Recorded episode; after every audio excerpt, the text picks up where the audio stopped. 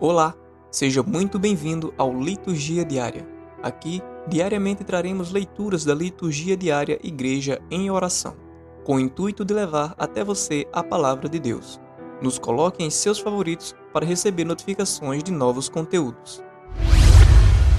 Oração do Dia Ó Deus, fazeis crescer a vossa igreja, dando-lhe sempre novos filhos e filhas.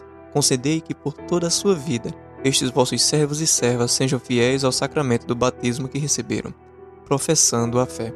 Por nosso Senhor Jesus Cristo, vosso Filho, na unidade do Espírito Santo. Amém. Primeira leitura. Leitura dos Atos dos Apóstolos, capítulo 2, versículos de 14 a 22 e versículo 32.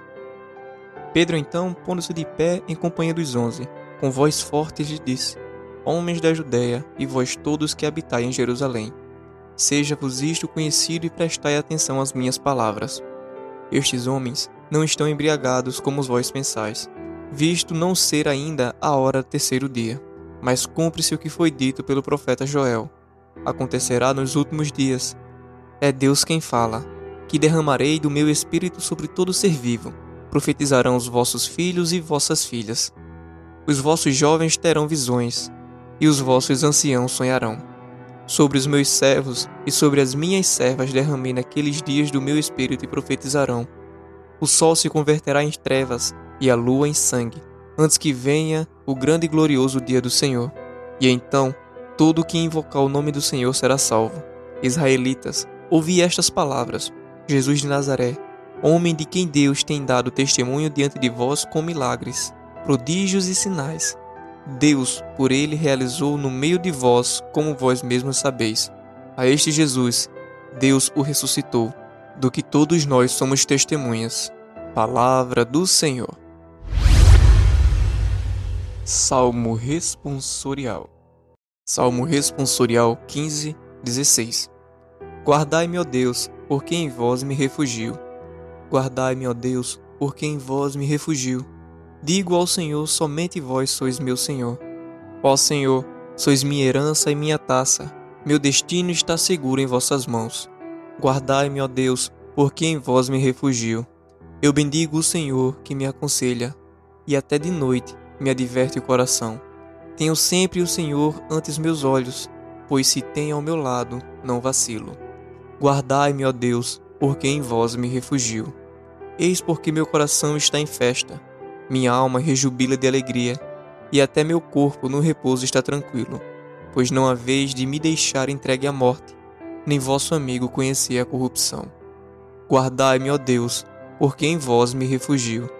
Vós me ensinais vosso caminho para a vida, junto a vós felicidade sem limites, delícia eterna e alegria ao vosso lado.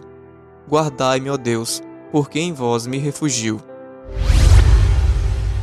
Evangelho Proclamação do Evangelho de Jesus Cristo, segundo Mateus, capítulo 28, versículos de 8 a 15. Naquele tempo, as mulheres se afastaram prontamente do túmulo com um certo receio, mas ao mesmo tempo com alegria, e correram a dar boas novas aos discípulos nesse momento. Jesus apresentou-se diante delas e disse-lhes: Salve! Aproximaram-se elas e, prostradas diante dele, beijaram-lhe os pés. Disse-lhe Jesus: Não temais. Ide dizer aos meus irmãos que se dirijam a Galiléia, pois é lá que eles me verão.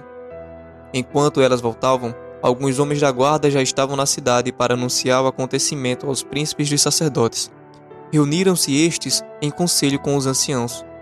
Deram aos soldados uma importante soma de dinheiro, ordenando-lhes: Vós direis que seus discípulos vieram retirá-lo à noite, enquanto dormíeis. Se o governador vier a sabê-lo, nós o aclamaremos e vos tiraremos de dificuldades. Os soldados receberam o dinheiro e seguiram as suas instruções.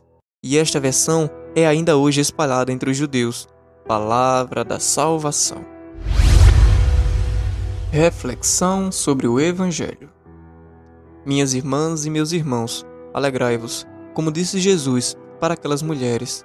É o que devemos dizer a nós mesmos hoje. É o que devemos dizer ao mundo que está desiludido com tantas desgraças que acontecem. Jesus não está morto, mas sim, ele vive, e o melhor, ele está no meio de nós. e também pode estar dentro de nós, na nossa alma, se recebermos a Eucaristia. Fé na ressurreição, meus irmãos. A ressurreição não foi invenção dos primeiros cristãos. Veja que os sumos sacerdotes deram dinheiro para os guardas para eles mentir, dizendo que enquanto dormiam, os amigos de Jesus vieram e pegaram o corpo de Jesus do túmulo.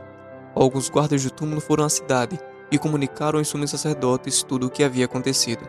Os sumos sacerdotes reuniram-se com os anciãos e deram uma grande soma de dinheiro aos soldados, dizendo-lhes: Dizei que os discípulos deles foram durante a noite e roubaram o corpo, enquanto vós dormieis.